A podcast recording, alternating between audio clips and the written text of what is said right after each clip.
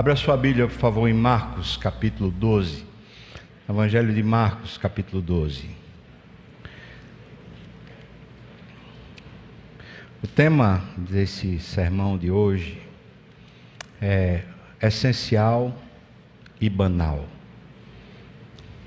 O que é essencial e o que é banal. A nossa discussão não é sobre se a igreja é essencial mas é sobre na vida o que é essencial.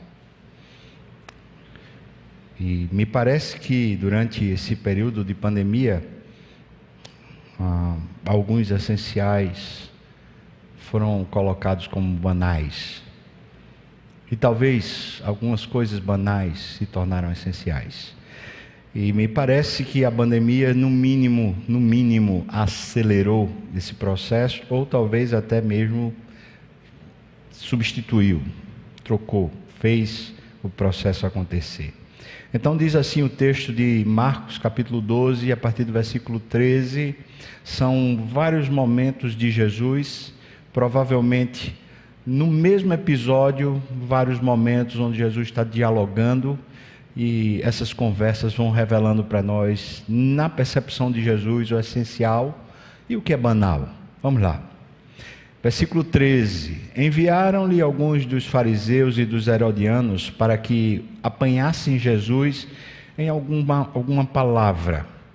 E chegando, disseram-lhe: Ô oh, mestre, sabemos que és verdadeiro e que não te importas com quem quer que seja, porque não olhas a aparência dos homens. Antes, segundo a verdade, ensinas o caminho de Deus. E aí vem a pergunta: é lícito pagar tributo a César ou não? Devemos ou não devemos pagar? Mas Jesus, percebendo-lhes a hipocrisia, respondeu: Por que me experimentais? Trazei-me um denário para que eu veja. E eles lhe trouxeram. Perguntou-lhes: De quem é a efígie que, e também a inscrição? E responderam: É de César. Disse-lhes então Jesus: Dai a César o que é de César, e a Deus o que é de Deus. E muitos se admiraram dele. Então, veja que parece que é a continuação, não é? Então, os saduceus, que dizem não haver ressurreição, aproximaram-se dele e lhe perguntaram, dizendo: Ô mestre, Moisés nos deixou escrito que se morreu o irmão de alguém e deixar a mulher sem filhos, o seu irmão a tome como esposa e suscite descendência a seu irmão. Ora, havia sete irmãos.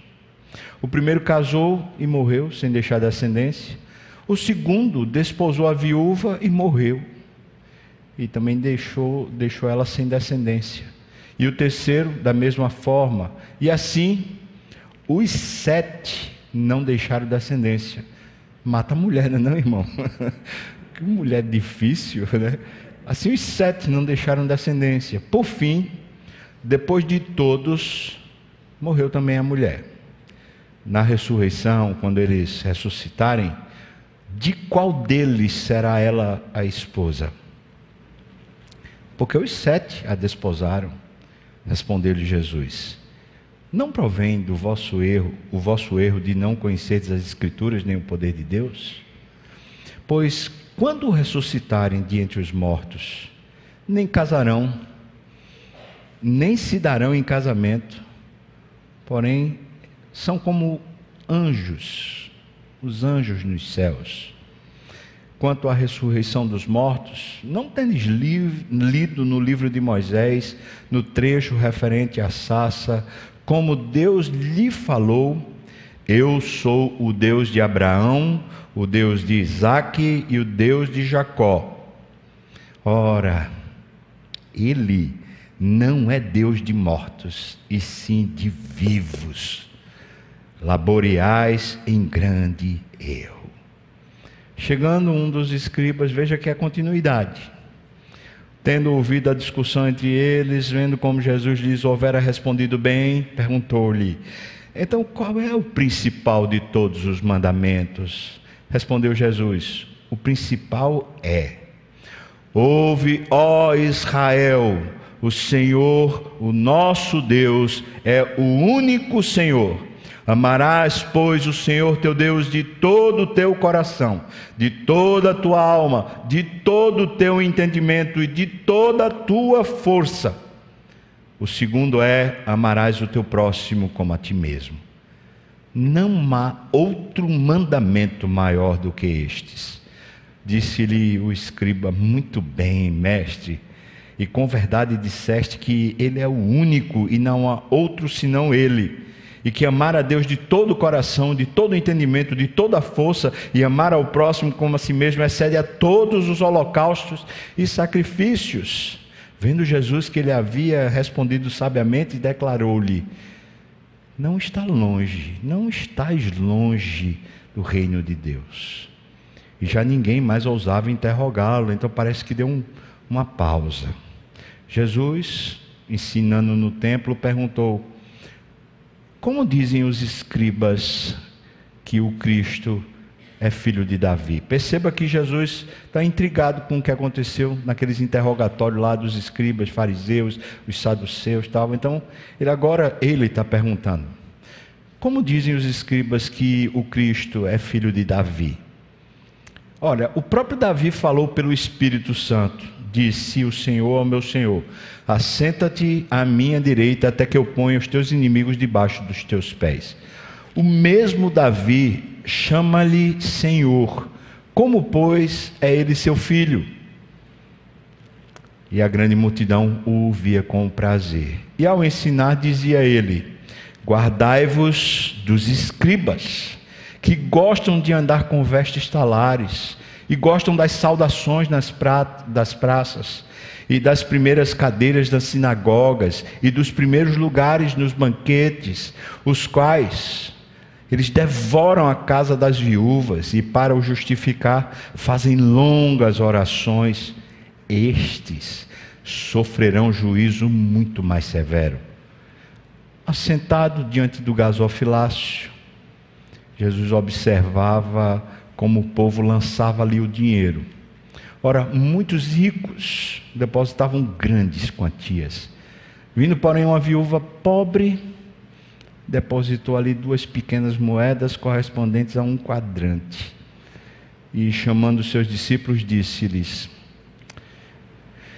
Em verdade eu vos digo que esta viúva pobre depositou no gasofilácio mais do que fizeram todos os ofertantes. Porque todos eles ofertaram do que lhes sobrava. Ela, porém, da sua pobreza, deu tudo quanto possuía, todo o seu sustento. Amém. Vamos orar, irmãos. Pai, abra os nossos olhos. Nos ajude, Deus. Que seja relevante para nós, seja oportuno, seja abençoador para nós esse momento onde a tua palavra reflita para nós, pense para nós, analise-nos. Ajuda-nos, Senhor. Abre os nossos olhos. Em nome de Jesus. Amém. O que é essencial e o que é banal? Tem um professor, é, educador, escritor, filósofo chamado Mário Sérgio Cortella num artigozinho, ele estava escrevendo sobre isso.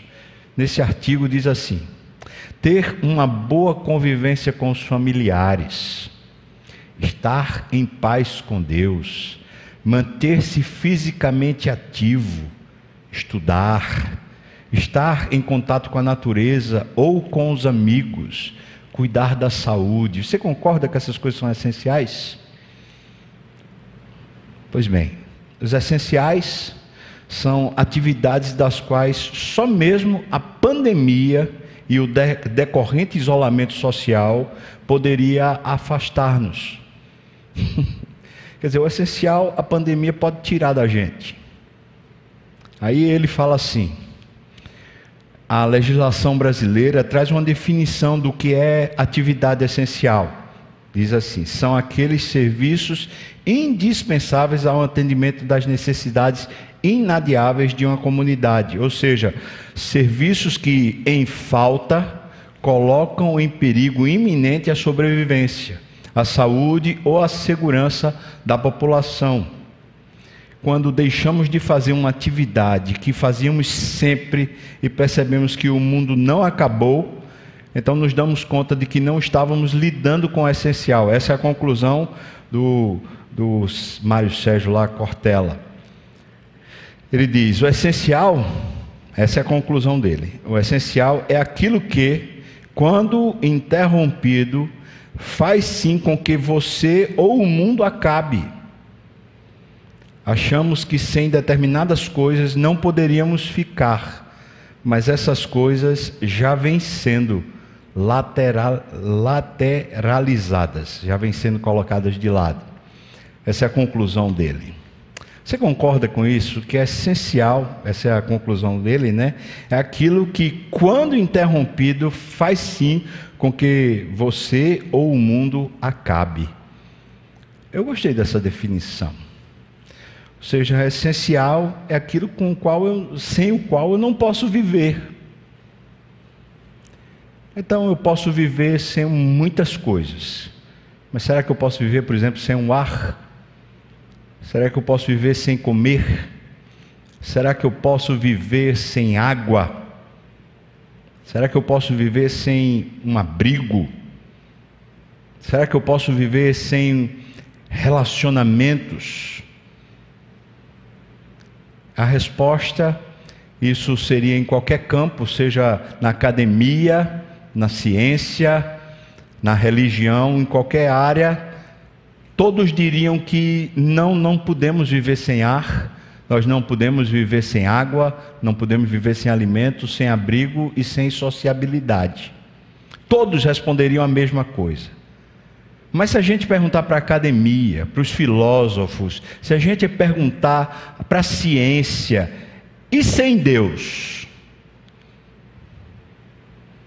Sabe o que é que eles vão dizer? Podemos. Pode tirar Deus da sua vida que você pode viver, continuar vivendo. Perceba que me parece que o verdadeiro essencial foi de fato colocado de lado. Podemos. Você passa dias sem ler a Bíblia, dias sem orar, anos, irmãos, temos irmãos nossos, gente da fé, que desde quando começou essa pandemia até hoje ainda não pisou numa igreja. E você acredita que tem igreja, igreja, templo, comunidade, que desde quando começou a pandemia até hoje ainda não abriu suas portas, mesmo que o governo tenha dito assim, pode abrir um determinado número. Estou me reportando aqui a uma comunidade que uma irmã nossa, na verdade um casal daqui da igreja que foi morar em outro país, fazendo parte dessa comunidade lá, estava falando isso para mim é, essa semana.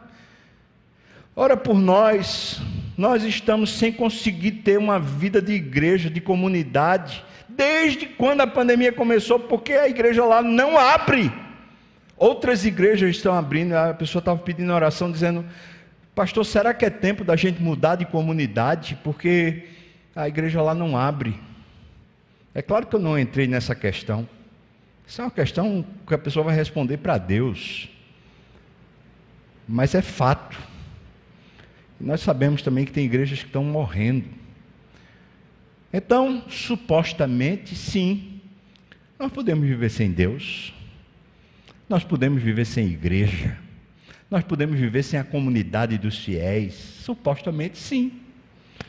Me parece que a pandemia está mostrando isso claramente, especialmente nos países cristãos. Os países que são ditos cristãos, com muito maior afinco, porque, por exemplo, os países que são islâmicos, não fecharam as suas comunidades, não fecharam seus cultos, mesmo com pandemia. Mas os chamados países cristãos fecharam, seus templos foram fechados. E aqui eu não estou com a questão da questão sanitária, da saúde. Não estou querendo entrar no mérito, mas eu estou querendo entrar na questão essencial. A questão essencial é Deus. E aqueles que dizem que Deus é essencial, membros, pastores, igrejas, estão abrindo mão. Não porque não abrem a porta da comunidade, mas porque não abrem a Bíblia. Não porque não, não vêm para um culto, mas porque não oram. Largaram mão. Largaram mão de, daquilo que perguntar para qualquer cristão. Você pode viver sem Deus? O cristão diz não. Mas na prática pode. Porque é na prática que muitos de nós está vivendo. Essas conversas que Jesus teve aqui, nós vamos passar por elas agora de forma mais rápida, porque nós já as lemos, mostra essas questões essenciais ou banais sendo levantadas para Jesus, para que Jesus dê sua opinião. É interessante que hoje no YouTube, no Instagram, no sei lá o que, dessas redes sociais, tem essas perguntas sendo feitas para pastores. Pode isso, pode aquilo, isso é importante, isso não é aquelas coisas assim, bem, bem evangeliquez. Como se a gente precisasse de um guru para dizer para a gente que pode, o que não pode, o que é certo, o que não é. Como se a gente não tivesse Bíblia nem o Espírito Santo.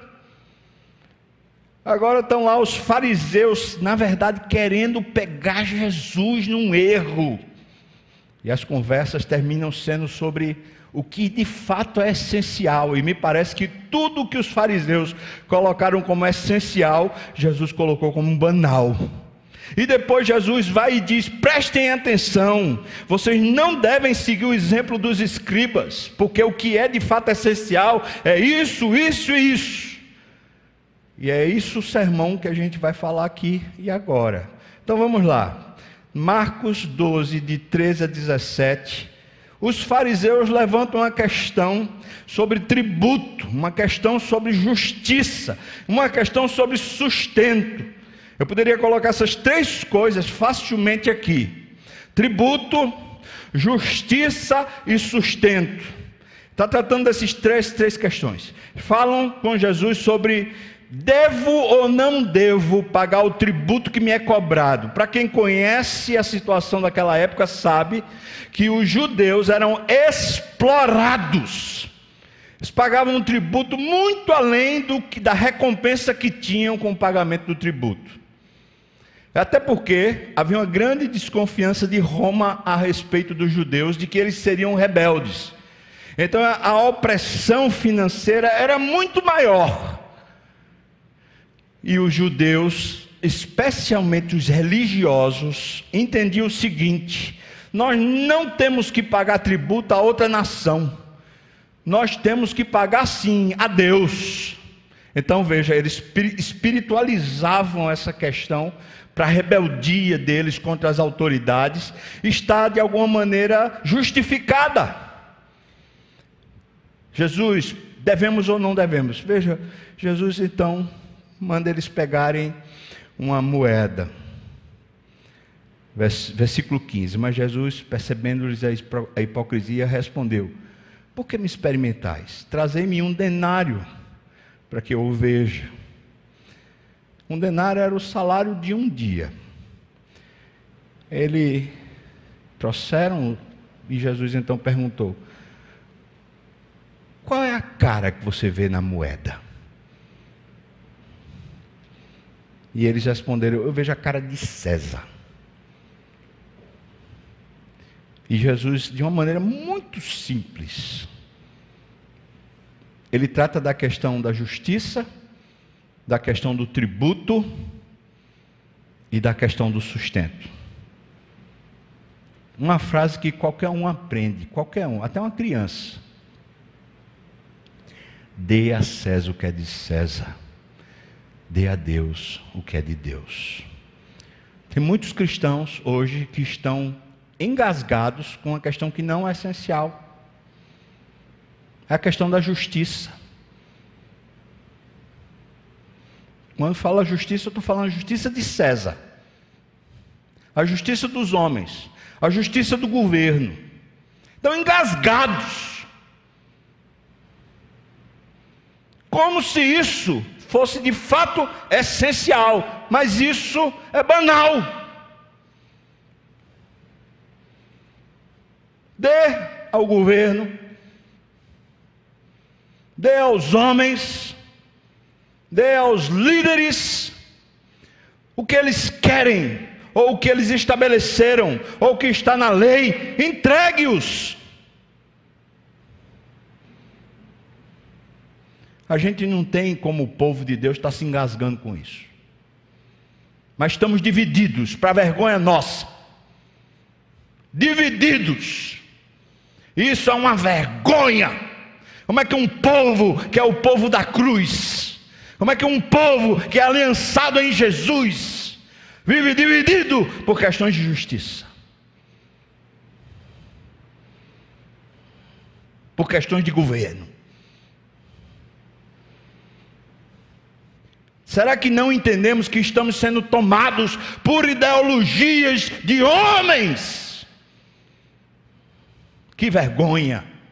Que vergonha! Isso é banal. Isso é passageiro, isso é fugaz. Eu e você somos o povo da luz, o povo de Deus, o povo de propriedade exclusiva. Estamos aqui nesse país, vamos viver condizente com as regras desse país, dá César o que é de César. Se a gente está em outro país, então vamos viver condizente com as regras daquele país, dá César o que é de César. Mas seja aqui, seja lá, seja onde for, dê a Deus o que é de Deus. Vamos continuar. Segunda questão que os fariseus levantam é uma questão ética, família, casamento. Como é que se faz? E eles também estão espiritualizando. Contam uma história para Jesus, porque eles querem descaracterizar a ressurreição. Então eles ficam ali, uma pessoa casou assim, e trazem a lei, a lei de Moisés, a lei de que o, o irmão que ainda não está casado, ele precisava desposar a viúva do seu irmão mais velho, para suscitar geração, descendência. Eles suscitam isso, levantam isso, para perguntar assim: quando finalmente né, estiverem no céu, quem vai ser de quem? E Jesus está mostrando para eles: olha, no céu é uma outra realidade. Vocês estão engasgados com aquilo que é passageiro. O céu tem uma outra realidade. Ninguém é de ninguém lá não. O casamento é até que a morte os separe. Até que a morte os separe. Vocês estão engasgados com a questão ética. Vocês estão engasgados com conceitos sobre casamento e conceitos da lei, da lei bíblica. Mas aí Jesus diz: Não provém, versículo 24: Não provém o vosso erro de não conhecerdes as Escrituras, nem o poder de Deus. Vocês manipulam as Escrituras, vocês não a conhecem, porque Jesus passa a citar de novo as Escrituras e fala: vocês não conhecem o episódio da sarça? Olha só, irmãos, quando eles estão levantando a questão do irmão, o irmão que substitui o falecido, eles estão colocando uma questão que para eles era secundária. Para qualquer escriba, qualquer fariseu, qualquer pessoa que fosse douta na lei, sabia que esse assunto era um assunto de questão ética, mas quando o encontro de Moisés na Sassa era uma questão essencial e fundamental. Ali o povo de Deus estava conhecendo a Deus, naquele encontro com a Sassa. E Jesus diz: Vocês não lembram do, do, do encontro lá? Jesus diz para aqueles homens: Como é que Deus se apresenta? É o Deus de Abraão, de Isaac e de Jacó. E Deus é Deus de vivo. O que Jesus está dizendo? Abraão, Isaac e Jacó estão vivos na presença de Deus. vocês estão numa questão secundária, banal. Eu estou na questão essencial. Qual é a questão banal? São as questões normalmente ligadas a éticas. Quando nós não temos o fundamento, não temos os valores que sustentam as éticas, a ética é completamente flexível. Uma ética só é verdadeira quando ela tem um valor real sustentando ela. E normalmente na nossa sociedade, os valores estão destruídos para que a ética seja estabelecida. O que Jesus está tratando? Jesus está tratando de que se não temos o essencial, nós não sabemos a ética. Você sabe quais são os valores essenciais para a sua vida? Valores, por exemplo, valores morais. Você sabe? Jesus diz onde a gente pode aprender os valores essenciais que vão gerar uma ética real. Os valores essenciais estão na palavra de Deus e no poder de Deus. Os valores essenciais, irmãos, não estão, não estão em ideologias. Não estão em discursos. Não estão em ensinos de homens não estão em livros de doutores em teologia. Os valores essenciais estão na Bíblia e no poder de Deus. Se você não tem experiência com o poder de Deus que transforma você, se você não tem experiência com a palavra de Deus, então não adianta você dizer que sabe o que é certo e o que é errado, porque ainda não sabe. Quando a gente não tem um valor que consagre, que segure uma ética, essa ética é puro farisaísmo, é pura hipocrisia e não serve para Deus. Então, uma ética que não é sustentada por um valor, ela é banal. É banal. Aí alguém fala, não, não, é assim porque John Piper disse. É assim porque o pastor Sávio disse. Você vai com tripa e tudo para o inferno, junto com o pastor Sávio e com o John Piper, irmão, no livro, não as pessoas. Eu não vou para o inferno com você, não. Eu acho que John Piper também não. Entenda. Não conhece a Bíblia? Não conhece o poder de Deus, isso é essencial. Mas estamos apegados ao banal. Pode ou não pode sexo antes do casamento? Se você não tem um valor, se você não conhece as Escrituras, nem tem um, um poder de Deus em você, essa questão, irmão, está banalizada na sociedade, pelo amor de Deus. Pode ou não pode namoro de homem com homem, mulher com mulher? Eita, alguém falou aí. Muito bem. E vi que era uma criança, da boca de pequeninos, né, irmão? Poder de Deus, olha aí. Pode ou não pode? A sociedade banalizou essa ética. Eu fiquei aqui, né? Mês de junho. Orgulho. Que orgulho! Que orgulho! Orgulho da vergonha. E o pior é que cristãos, cristãos,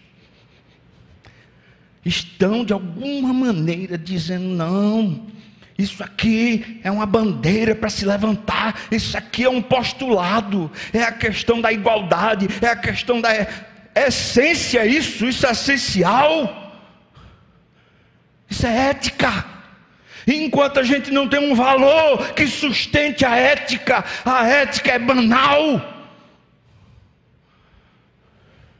E o que é um valor que sustenta a ética? A Bíblia e o poder de Deus.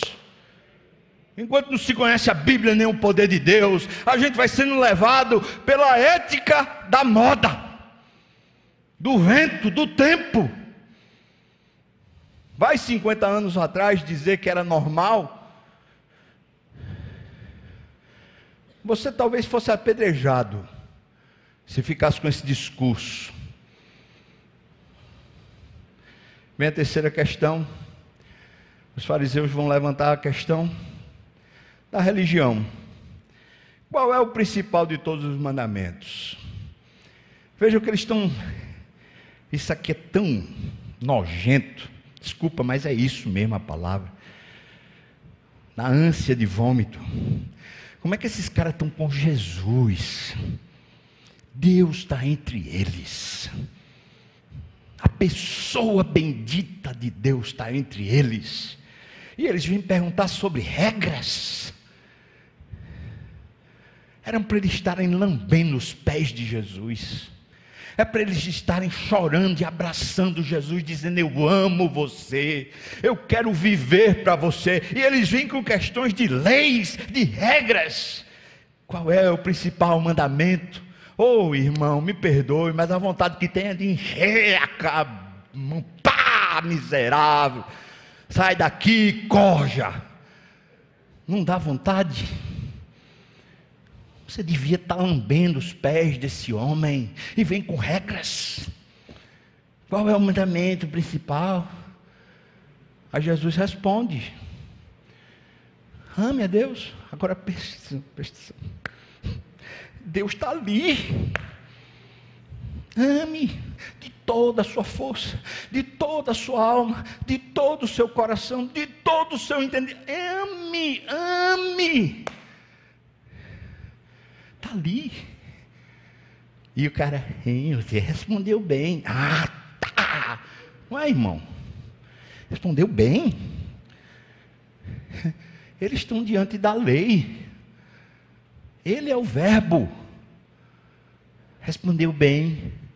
Quem é você para poder avaliar o que Jesus responde? Aí o Senhor respondeu bem. Aí ele disse: você não está longe, não. Mas também não está dentro. não está longe, mas não está dentro. É chamado amigo do Evangelho. Eu não gosto dessas coisas, eu só gosto de Deus. É mentira. Quem gosta de Deus gosta de andar nos caminhos de Deus. E foi ele que disse que estava no meio dessa convivência aqui. Foi ele que disse que estava no meio dos louvores dos santos. Foi ele que disse que passava pelos corredores da igreja. Agora eu pergunto: onde é que ele está nessa manhã? Ele está aqui, irmão. E como é que a pessoa diz: eu gosto de Deus, mas não gosto de estar na igreja? Então você não gosta. Não gosta. Essa questão da religião Jesus responde de uma maneira bem simples: ame. Quando em vez de regras, você for conduzido por um amor que faz você largar tudo, faz você se submeter completamente, aí você tem uma religião verdadeira. Em vez de você ser o dono você é quem assume o controle, porque você sabe as regras. Você se sujeita e se submete por amor. Aí você está na religião verdadeira. Então, qual é o essencial da religião? O essencial da religião é perder o controle. Por amor. Não por regra, por obrigação, por imposição, por ordem. É por amor. Onde é que eu encontro isso? Bom, eu encontro Jesus citando o Velho Testamento. Por isso, Jesus está dizendo que no Velho Testamento já era assim. Não no Novo, mas no Velho. Aí Jesus agora que passa a levantar as questões. A gente já está no capítulo 12, versículo 35 a 37. Veja, Jesus então disse: o que é que os escribas falam a respeito do filho Jesus Cristo, filho de Davi? Então ele diz: esses caras estão dizendo que o Cristo, agora vamos entender, o Cristo, para os escribas, não era Jesus, era o Messias que ainda ia acontecer. E portanto Jesus está referindo-se aqui ao Cristo, referindo-se a essa ideia que os escribas tinham Ele está dizendo assim: olha, eles estão dizendo que o Cristo vai ser filho de Davi. Mas Davi, pelo Espírito Santo, chamou esse Cristo de Senhor. Como é que o filho chama o pai de Senhor? Ou melhor, como é que o pai chama o filho de Senhor? Jesus está invertendo. Versículo 37 diz: O mesmo Davi chama-lhe Senhor, como, pois, é ele seu filho? E a grande multidão ouvia ele com prazer.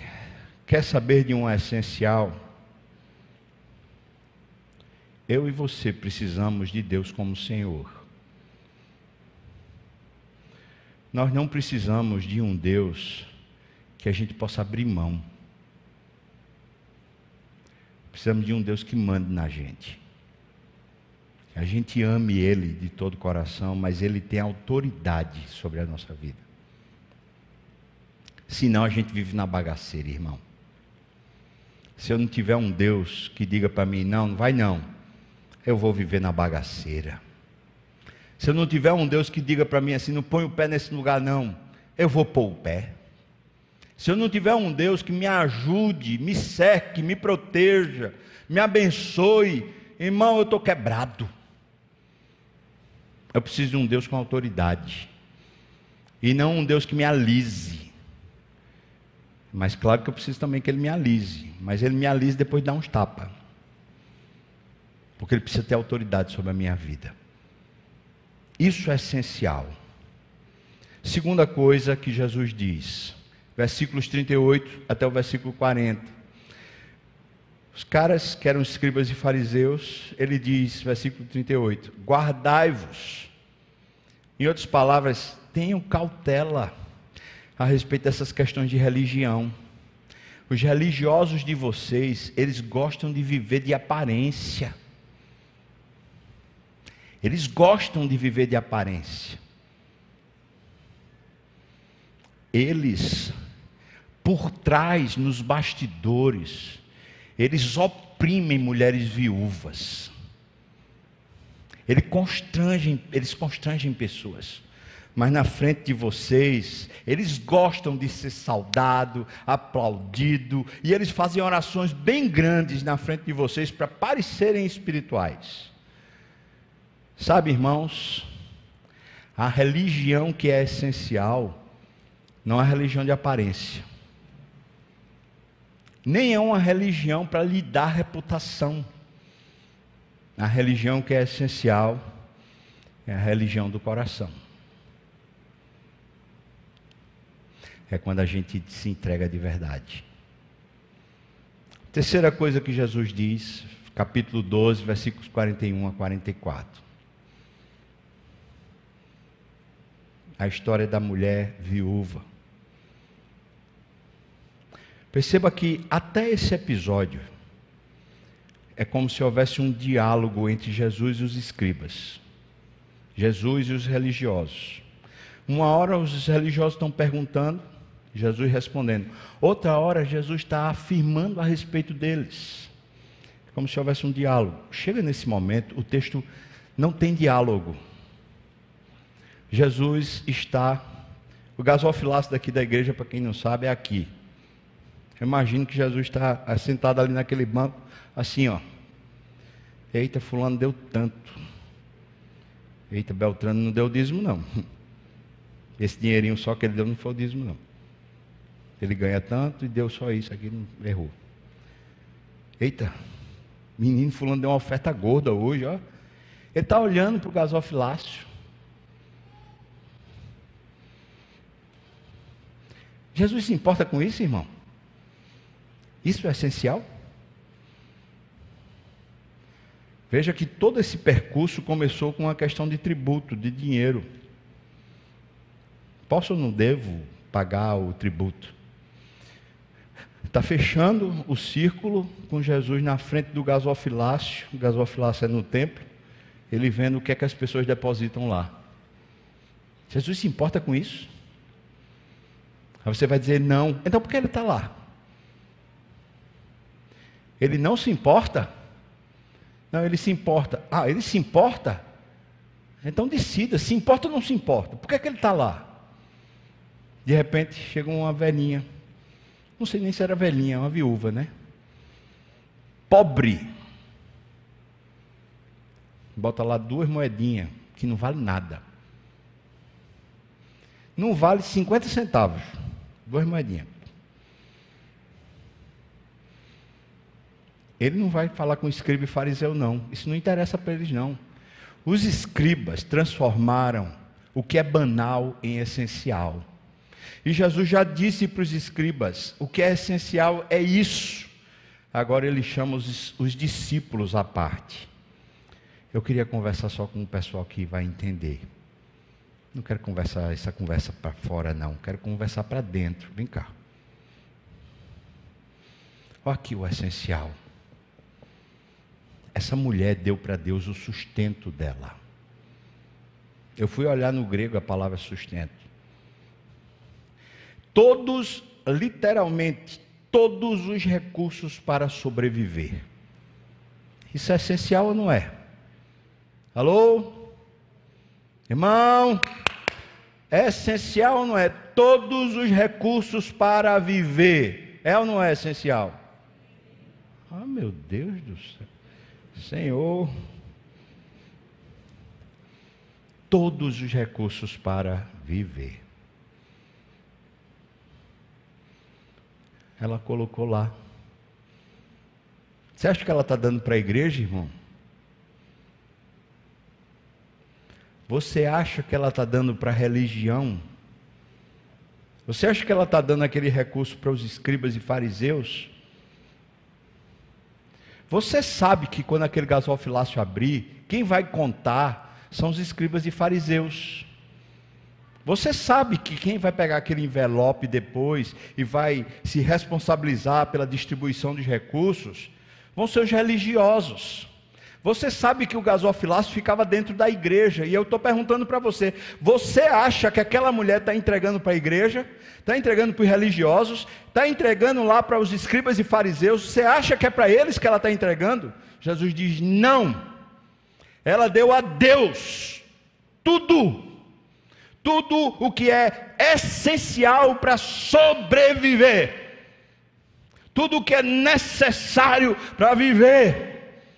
Em outras palavras, ela está dizendo: Eu vou viver de Deus. Deus é essencial e eu abro mão de tudo, porque Deus é essencial. É o inverso do que a gente está encontrando. Eu diria três coisas que são essenciais na linguagem de Jesus. Três coisas só para ficar didático. Jesus ser Senhor sobre nossa vida. Não ser simplesmente alguém que alisa, mas ser um Senhor. Mandar, comandar a sua vida.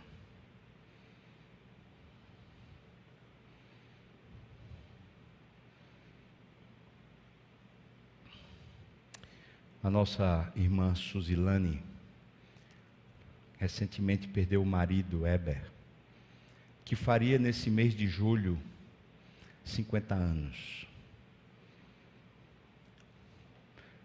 Se não foi no mesmo dia que Eber faleceu, talvez um dia depois, ali bem próximo, ela escreveu uma coisa linda, linda. Ela falou assim, mais ou menos assim: você me ensinou muito, quase tudo. Você só não me ensinou a viver sem você. Uma semana mais ou menos depois que Heber faleceu, Suzy escreve uma carta para o Conselho da Igreja Perpetuana das Graças. Queria agradecer pela igreja, pelos irmãos, pelo cuidado, pelo carinho. Ela faz esse arrazoado no começo. E aí ela diz para o conselho: orando, eu entendi que essa é a minha vocação. E conversei com o líder da missão. dizendo para ele que, apesar do meu marido ter morrido, eu entendo que eu devo continuar servindo ao Senhor no campo missionário. Ele disse, ela coloca lá, que o líder da missão disse que ia ver junto com a liderança se estava tudo certo. E ela estava comunicando o conselho da igreja a intenção dela de continuar no campo missionário, mesmo depois de ter perdido seu marido. Suzy tem os seus dois pais idosos e precisando do cuidado dela que moram com ela. Ela não tem filhos. Mas ela está decidindo, claro que com Deus, a ter sua vida nas mãos do Senhor.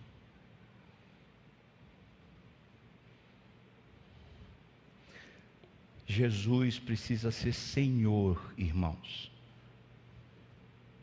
Senhor. Isso é essencial. Senão a gente se perde. Senão as nossas emoções e as circunstâncias vão nos engolir. Conversando com um irmão daqui da igreja, estava abrindo o coração, falando uma coisa da família, uma luta lá. E eu falei assim para o irmão: O que é que a Bíblia diz a respeito desse assunto? O que é que a Bíblia diz sobre o relacionamento pais e filhos?